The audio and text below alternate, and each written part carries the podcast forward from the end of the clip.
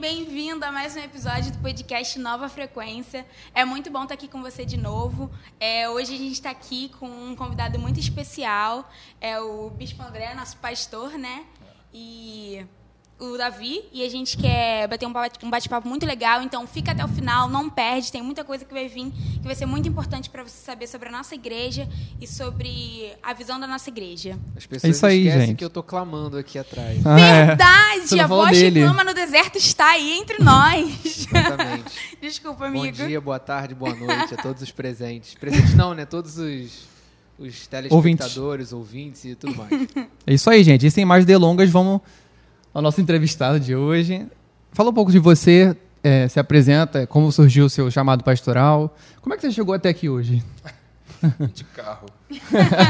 é, eu, eu, só queria dizer como eu estou feliz e animado, porque isso era um sonho que eu tinha há muito tempo atrás, que, que vocês pegassem esse projeto e fizessem ele acontecer, podcast, trabalhando com, com vídeo, internet. A gente sabe que vocês vão conseguir alcançar um monte de gente que eu jamais conseguiria uma alegria muito grande para mim estar aqui e saber que a gente pode fazer parte disso, né? A sua pergunta é como é que eu cheguei até aqui, em que sentido? Esse momento da minha vida, o, ministério pastoral? Ministério pastoral, sua trajetória até aqui, desde Legal. que você descobriu que realmente... É, eu, eu quem olhava talvez para a minha vida achava que eu não tinha muita saída, não tinha muita opção. Ah, porque eu, eu sou quarta ou quinta geração de pastores, eu tenho muito pastor na minha família, contando desde bisavô aí para baixo, né? E fora outras referências, outras influências que a gente recebeu nesse contexto familiar. Ah, eu não sou um grande pesquisador, queria saber mais a respeito, mas dizem que o pai da minha avó, que é o meu bisavô, vovô Coelho, que minha mãe chamava, é o sobrenome dele, ele é um dos pioneiros das Assembleias de Deus no Brasil, na verdade, lá no Pará. Então, tem uma história bem legal aí por trás disso. Eu não vou lembrar de tudo aqui, mas ele é uma pessoa extremamente influente na história da minha família. Chegando até aqui, a gente sempre fala que são sementes que são plantadas lá atrás, a gente não faz a menor ideia né, do que, que vão significar, mas para mim tem um significado imenso. Uhum. É, muitos uh, da família dos meus avós, muitos tios que são pastores e muitos primos também, muita gente. Meu irmão é pastor, meu pai também.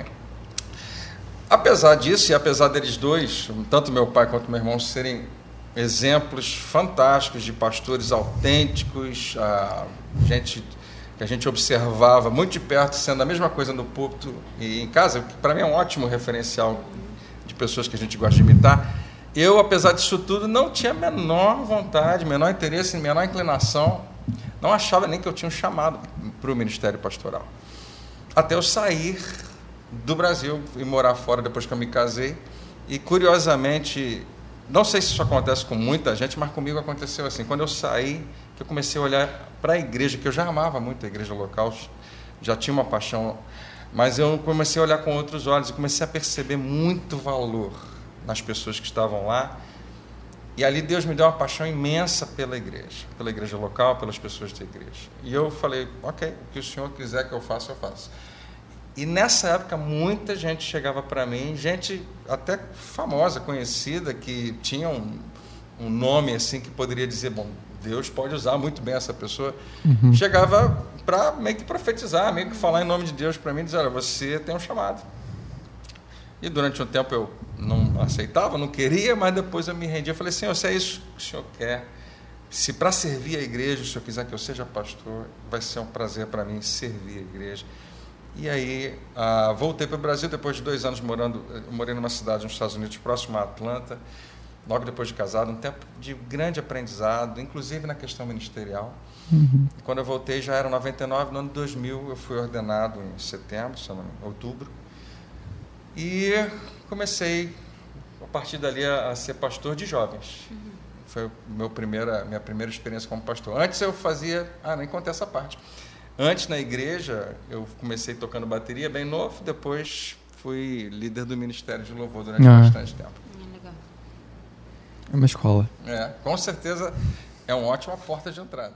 A gente percebeu então que não foi uma coisa que você sempre almejou que você sempre desde pequeno assim pensou, mas foi uma coisa que foi aparecendo para você e você foi confirmando no seu coração, no seu espírito, acredito, e vendo que era muito mais uma questão de você aceitar e se render ao chamado do que uma coisa que você sonhou desde sempre e queria fazer. É, eu não tenho absolutamente nada contra pessoas que querem ser pastor, mas a maioria daquelas que eu conheci até os que queriam precisavam revisitar a sua motivação. Suas intenções reais, né? Às vezes não era a melhor motivação.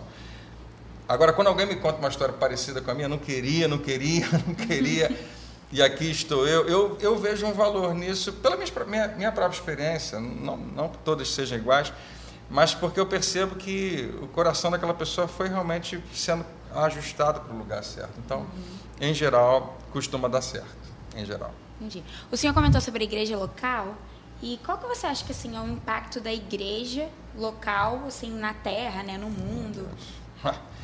Eu tive que uh, sequestrar essa frase e uso ela demais de um pastor americano que chama Bill Hybels. Ele é uma das, talvez, dos nomes mais famosos de pastor que ensina sobre liderança, junto com o John Maxwell, que também é um nome famoso. Uh, ele, ele usa essa expressão que eu amo e eu repito para todo mundo: a igreja local é a esperança do mundo. A gente poderia dizer que é, é um pouco exagerado, porque Jesus é a esperança do mundo. Mas a maneira pela qual Jesus é apresentado e representado no mundo é pelo seu corpo, uhum. pela igreja. Então, na minha própria história, eu experimentei isso de uma maneira muito especial. Crescendo na igreja, então desde criança, eu não tenho aquela história para contar. Eu vivi no mundo, longe de Deus durante muito tempo, experimentei isso, aquilo, aquilo outro. E eu acho muito legal quando alguém conta uma história assim de transformação total. Em algum momento da minha vida eu até pensei, poxa, eu queria ter uma história assim. Mas para todo mundo que eu, eu, uma pessoa, por exemplo, que saiu de um, uma vida longa, de, destruída por causa de vícios, por causa de decisões erradas, eu contava, rapaz, você tem uma coisa que eu não tenho, que é essa esse contraste absurdo. Eu, vivi sempre uma vida mais ou menos sem graça, vamos chamar assim, sem muitos. E a pessoa imediatamente me ah, repreendia, falava: André, você não faz ideia do que você está falando. Todo mundo queria ter o que você teve, uma vida. E eu fui aprendendo que realmente o privilégio é imenso para mim, para os meus filhos, para qualquer um de nós que experimenta uma vida com Deus o mais cedo possível. Então eu costumo dizer que a igreja local, que é a esperança do mundo, salvou a minha vida não como Jesus salvou a minha vida, mas me salvou por tudo que preveniu, por tudo que eu poderia ter vivido, mas graças a Deus não vivi por causa de princípios desde criança, desde né, de pintar desenhozinho com histórias ah, que a gente ouve sobre a Bíblia e depois ir crescendo nesse ambiente e depois se colocar à disposição de servir. Isso trouxe, só para dar uma, uma, uma ilustrada para vocês. Bem pequeno, eu fiquei observando que os meninos da escola falavam palavrão demais. Alguns exageradamente. Outros tinham conceitos totalmente errados sobre sexualidade, sobre moral, sobre respeito. E eu questionava por que, que eles são tão diferentes assim. E a, a, primeira coisa que vinha na minha cabeça era a família. Família, com certeza, é o grande responsável. Eu, então eu fazia um julgamento, um juízo daqueles meninos e meninas que os pais deles deviam ser parecidos com eles. Que os pais deles deviam ter, talvez, um linguajar daquele jeito. E, claro, a gente acaba absorvendo, não tem como evitar. Com o tempo eu fui percebendo que era mais do que isso. Que era família, mas também havia um, um componente, um ingrediente espiritual que em geral não depende só da família, mas depende do ambiente que a família frequenta. E a igreja local tem um papel grande em relação a isso. Então eu fui percebendo que diferença isso fez. Ah, meus filhos são também um exemplo que eu posso contar. Eles falam que eles são elogiados. Eram, agora já estão. Minha, minha filha já está no terceiro ano, Davi, mais velho, Rebeca, né? Davi já está na faculdade. Mas eles contavam de vez em quando que os professores elogiavam o fato de que eles tinham uma certa facilidade de falar. É. Ah, os nossos filhos crentes têm mais facilidade de cantar, têm mais facilidade de se envolver em questões artísticas. O que, que provoca isso? Por que, que é diferente? A igreja possibilitou isso tam, também, né? Isso é um bônus. Mas a melhor parte são os princípios, a moral que a gente aprende e não esquece mais. eu acho que... Falo pra caramba, né, gente? Fala, Vitinho. Eu acho que. Voz que clama no deserto, a minha identidade é secreta. é, eu acho que fica bem óbvio que pelo menos para todo mundo que está ouvindo, até quem não é da Nova Vida, que a sua visão como igreja local, do que a igreja local significa, você traz para a sua igreja. Mas agora que você está como bispo, como é que você tem trazido isso para a denominação da Nova Vida como um todo, para que isso se expanda além da Nova Vida de Jacarepaguá e percorra Maricá, Piedade, Bom Sucesso e por aí vai? E as outras que aparecerem E depois. todas as outras que vierem depois. Até fora do país, né? É, a, se eu fosse contar essa história também, né? Por que, que eu me tornei bispo e esse eu fugi de tudo quanto pode ter certeza. Arrumei mil desculpas, pelo menos para não receber o título. Porque a, a, expressão bispo ficou um pouquinho desgastada no tempo que a gente vive. É verdade. Mas, independente disso, a Deus, e através de algumas pessoas também, foi me colocando nesse lugar, nessa posição. Eu tenho muita paz e muita tranquilidade que foi Ele, Deus, que trouxe isso. Não foram homens, não foram circunstâncias. Mas eu confesso a vocês, eu não, não vou mentir aqui para a câmera, dizer que eu tenho mil planos, uh, que eu já tenho toda uma estratégia. Uma coisa está muito firmada no meu coração, e eu posso dizer isso uh, com muita paixão.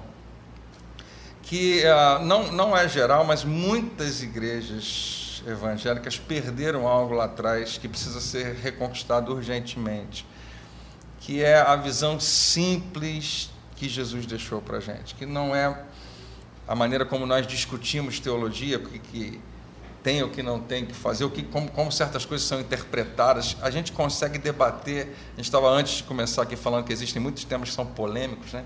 A gente consegue debater isso a vida inteira e nunca chegar a lugar nenhum. Mas Jesus nunca pediu isso da gente. A única coisa que ele pediu da gente foi uma, foi uma prática. Foi a maneira como nós tratamos as pessoas.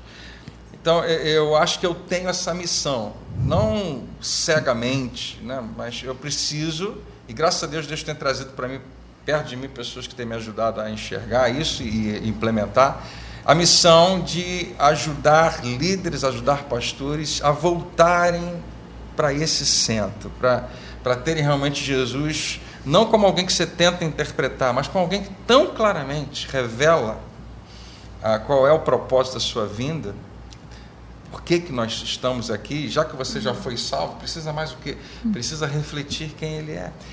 E nos últimos, sei lá, quatro, cinco anos, o que eu mais preguei na igreja onde eu sou pastor e em qualquer outra igreja foi praticamente a mesma passagem.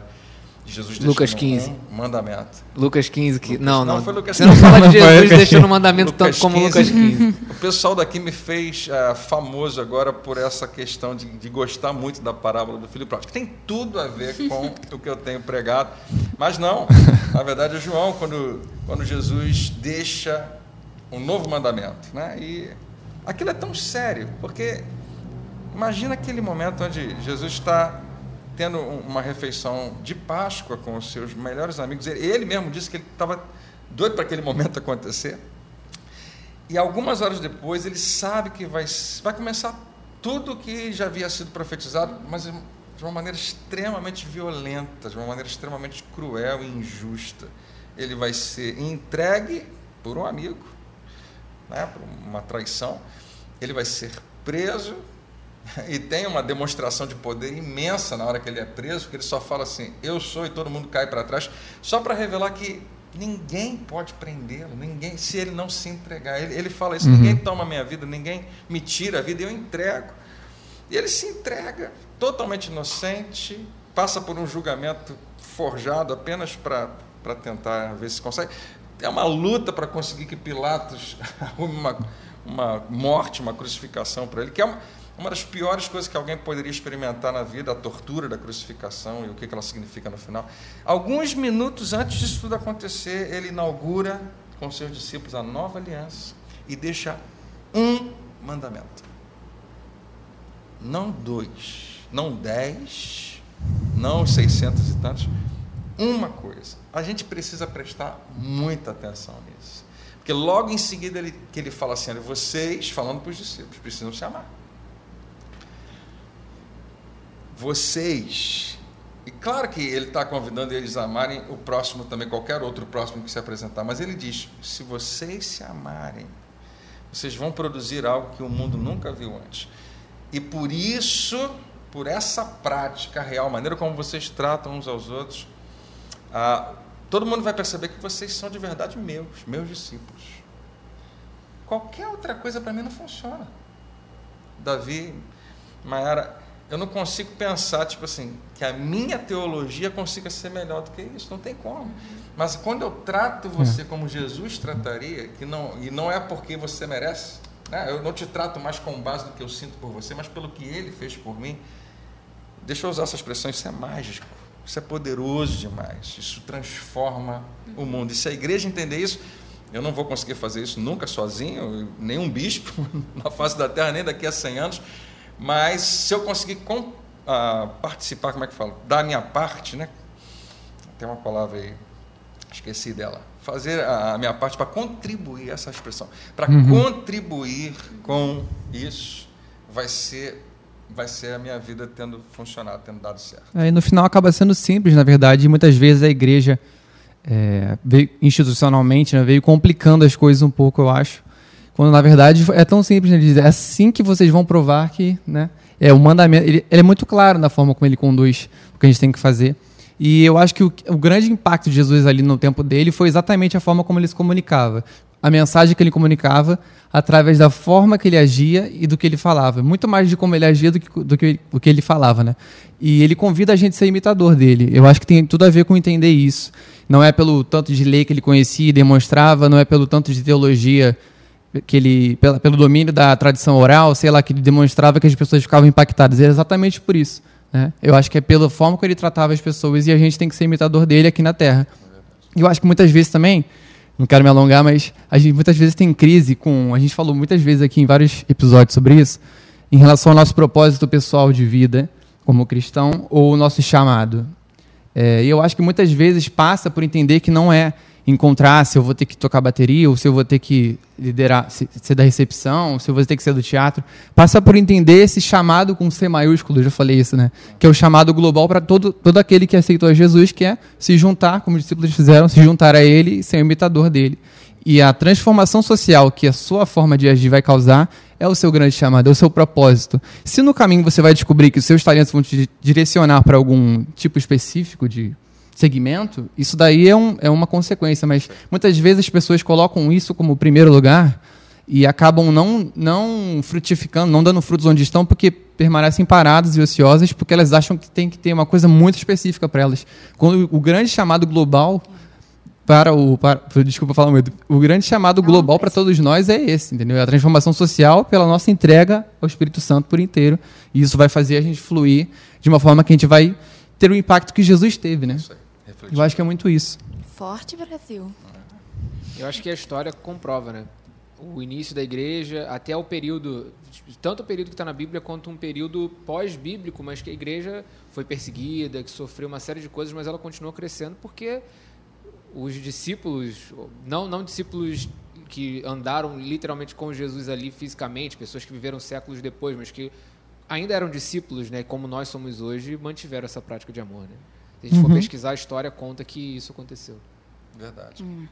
E, pastor, qual que é a sua visão sobre... E acho que tem muito isso a ver também com que o com que a voz que clama no deserto falou, né? Não, ele é... já revelou que meu, meu alter ego, pode falar meu nome. Mas a sua voz é secreta. é bem reconhecível, é. né, amigo? Assim, é, convenhamos.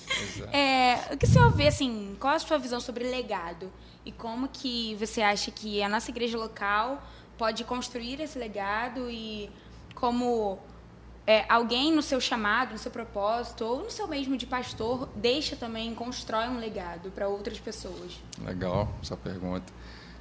Mayara, é, na verdade, quando, quando a gente recebe algum tipo de autonomia, né, você tem algum poder para fazer alguma coisa, a primeira coisa que a gente tinha, tinha que lembrar é por quê.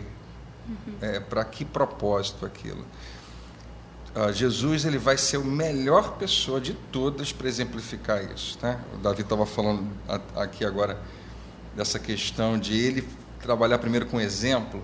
É impressionante como os discípulos de Jesus, durante o seu ministério, e o povo que estava envolvido, queria que Jesus fosse o tal, o rei, queriam proclamá-lo rei, porque aquilo ia refletir bem neles, aquilo ia ser bom para eles porque eu vou sair ganhando com isso. os discípulos queriam saber quem é sentado do lado direito, quem é sentado do lado esquerdo quando ele estivesse no reino. Jesus tem que ter poder, você tem que ter autoridade. E, o tempo, é, e isso é tão forte, nós somos assombrados por esse tipo de coisa. Você ganha um pouquinho de poder, você já sonha com mais um pouquinho de poder. Você sobe um degrau, uhum. você já muda a sua maneira de falar, muda a sua maneira de vestir.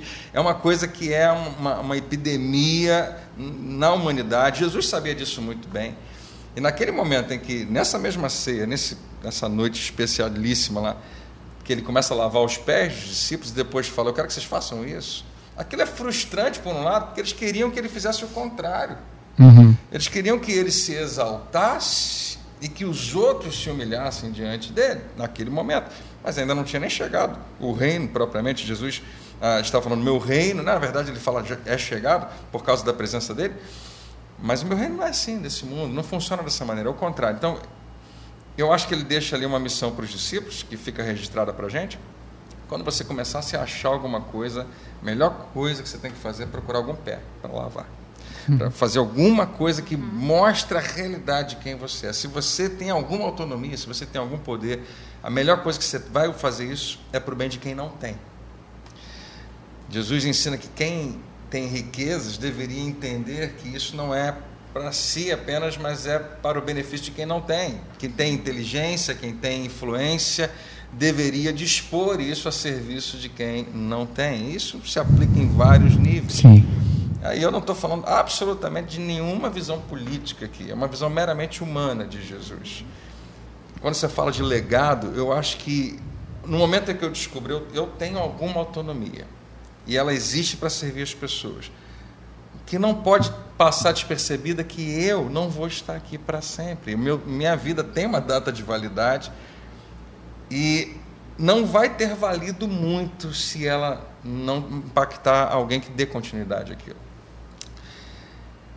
O, o, que, o que a gente precisa se curar, de certa maneira, é que não é o meu projeto, é o projeto de Deus. Então, se não sair do meu jeitinho, tudo bem. É Ele que está à frente disso tudo. Então, ah, como pastor, como igreja, a melhor coisa que a gente poderia fazer é realmente pegar tudo que a gente tem e colocar à disposição da próxima geração. Tenho feito uma pergunta com alguma frequência para pastores: quanto vale a fé da próxima geração?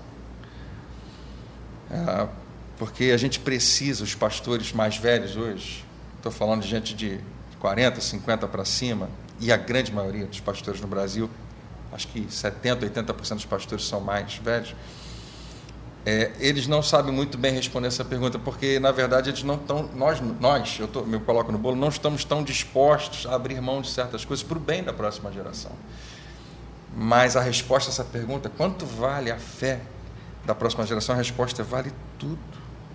Tudo que a gente puder fazer para realmente equipar uma nova geração de pessoas que vão ser influenciadoras, de evangelistas, de, de gente que vai tocar na vida de outras pessoas. O Davi estava colocando que não é necessariamente através de um ministério específico, mas através de uma vida que reflete uma dependência de Deus.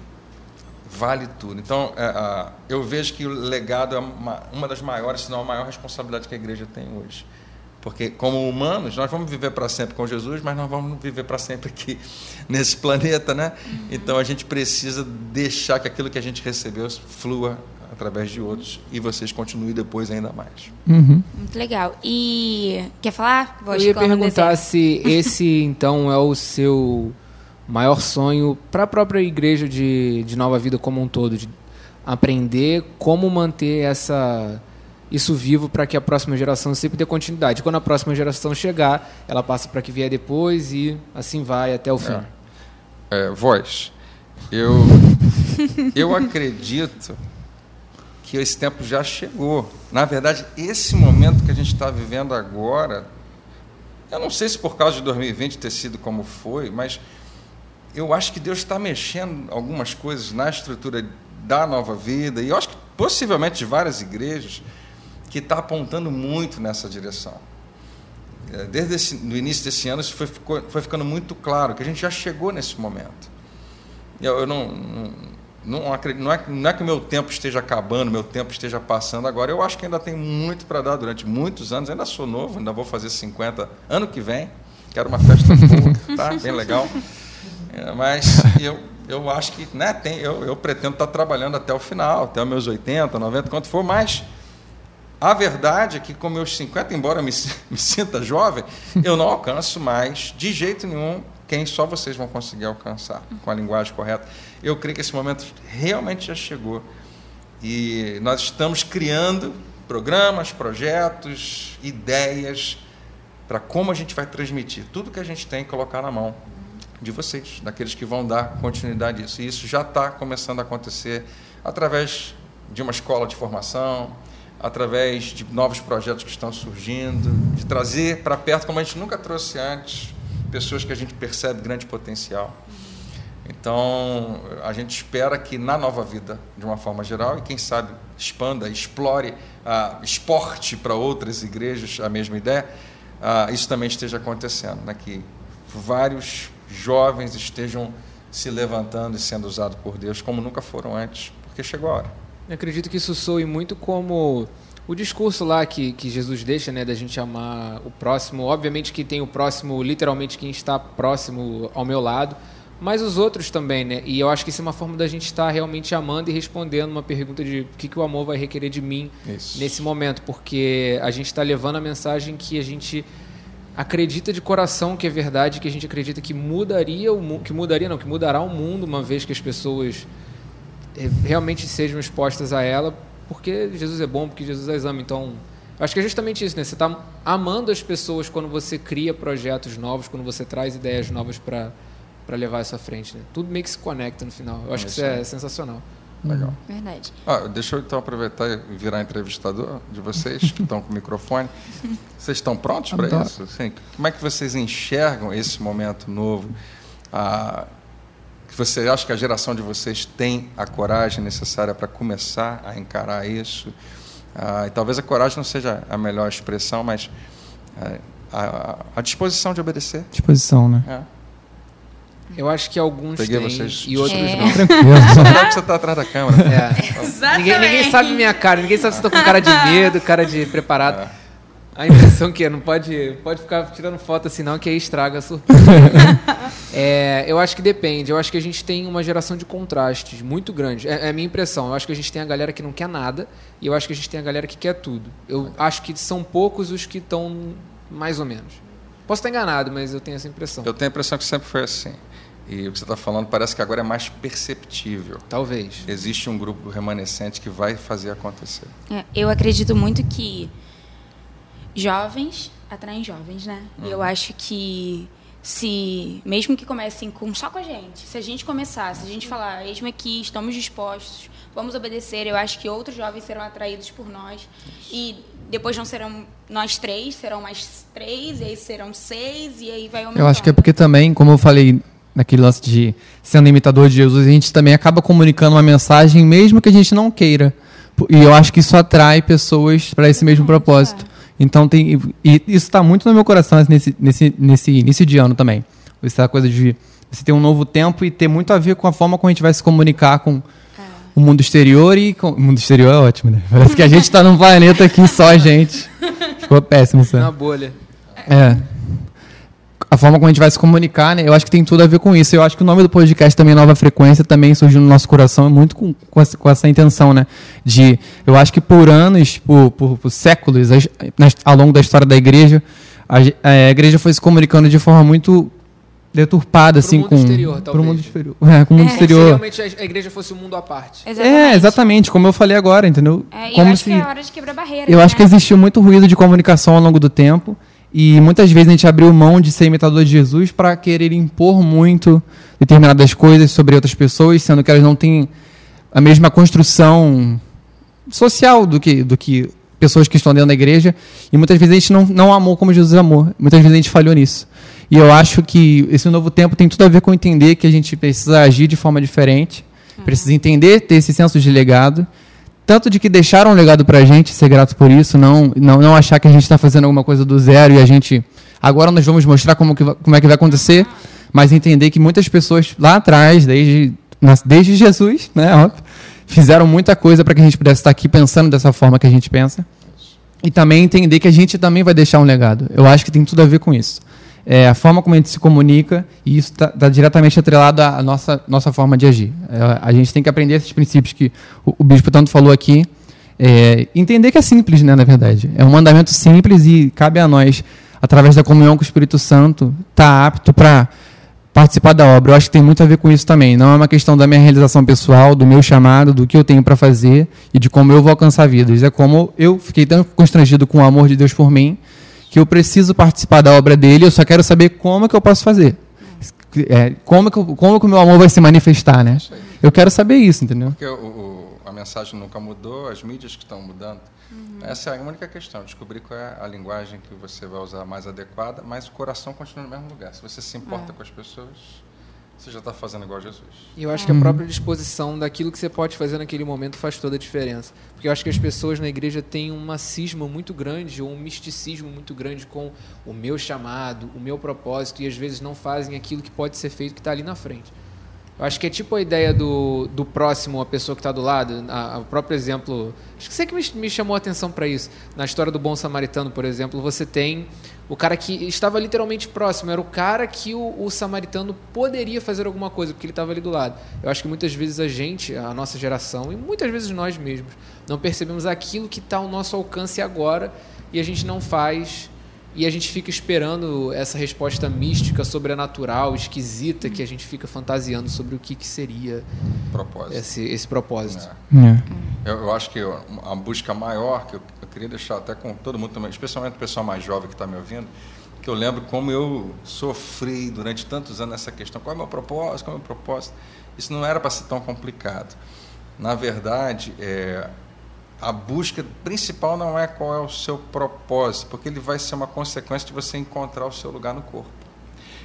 Seu propósito nunca é só seu, Exato. você está ligado a outros. Quando você descobre o seu lugar de mútua cooperação com outras pessoas, você encontra realização. Quando você estiver satisfeito, você vai saber, só pode ser esse o meu propósito, não tem como ser outra coisa. E a gente pode dizer que o nosso maior interesse aqui no momento é que o maior número de pessoas possível entendam isso, né? Isso. Porque é dessa forma que a gente vai construindo um corpo sólido, com funções definidas e que, que, que funciona bem, né? E consegue se comunicar, eu falei tanto isso, uhum.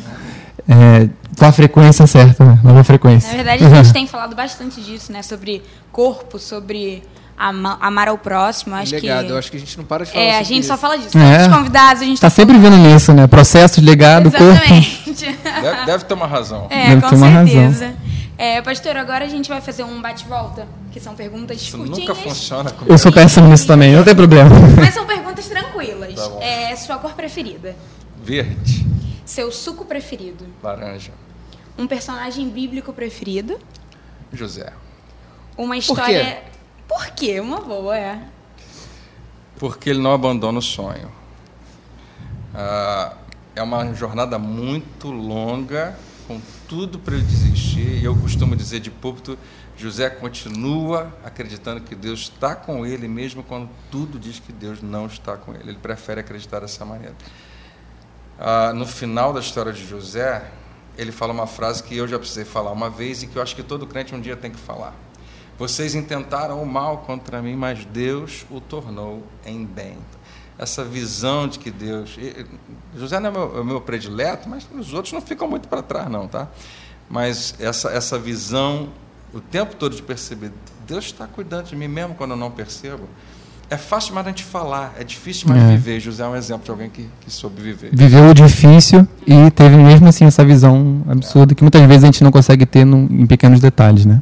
E o nosso difícil, né? eu duvido que o nosso difícil se compare. Seja igual ao do José. Exatamente, fico pensando nisso. É, exatamente. Por isso que ele é quando tão... a gente pensa no nosso difícil, a gente tem que ficar humilde quando é. coloca do lado dele, né? É. foi. E uma história engraçada que você vivenciou durante esses anos como pastor? mais uma vez, eu deveria, com certeza não vou contar mais engraçado de tudo, que eu não, não vou lembrar. Mas eu, deixa eu tentar lembrar aqui alguma mais recente. Ah, sou péssimo de bate-volta, tá vendo? eu lembro uma vez que eu estava começando aqui na igreja, na igreja de Jacarepaguá, e tudo era novo para mim. Ah, vou lembrar, essa, essa é a melhor de todas, com certeza. Eu estava fazendo o primeiro casamento como pastor, não aqui em Jacarepaguá, mas na Igreja de Bom Sucesso.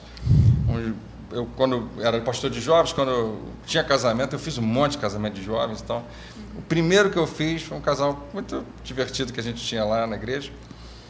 E curiosamente, o casal veio, se colocou na minha frente e os padrinhos ficaram atrás de mim.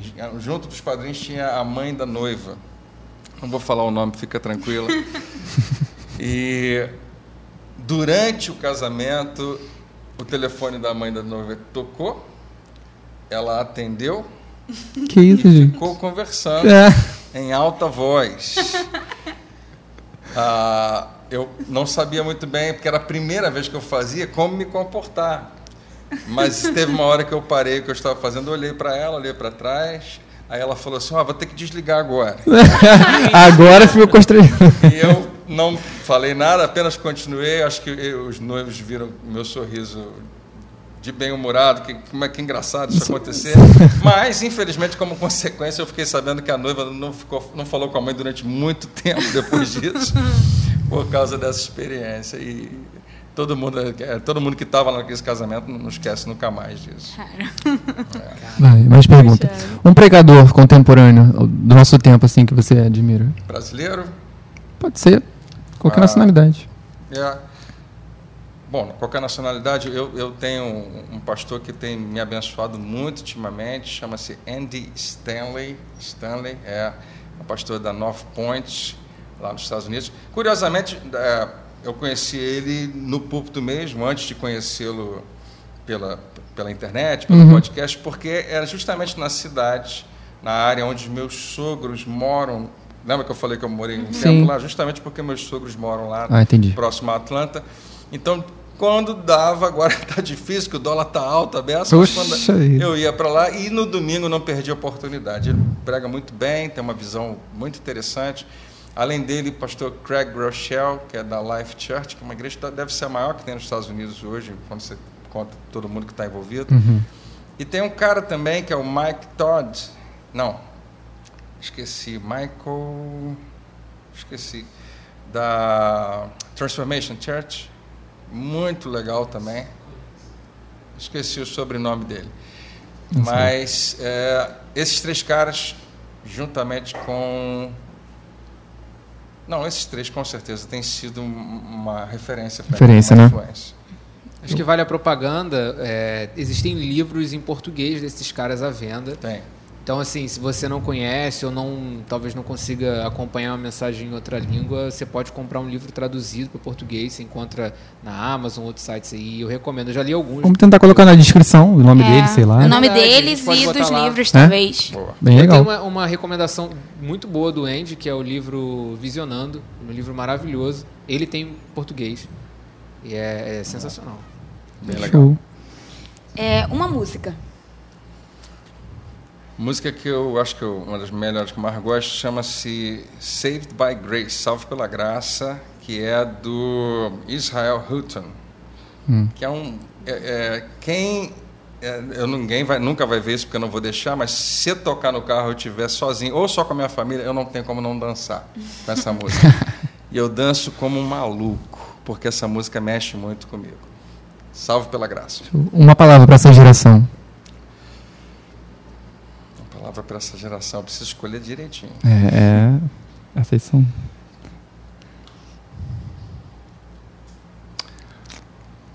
Tenham paciência com a gente, os mais velhos. Porque nós temos muita coisa boa para vocês, mas a gente ainda não sabe comunicar como deveria.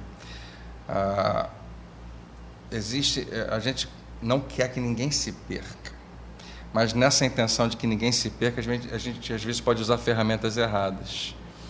Ah, eu, eu desejo que a próxima geração olhe para tudo que foi construído até hoje, especialmente no que diz respeito ao cristianismo, com os olhos de que a gente não sabe tudo, mas vocês também não sabem, a gente nem todo mundo, todo mundo está errado em alguma coisa, né? Mas o coração do que a gente está falando é extremamente precioso, valoroso e merece bastante atenção.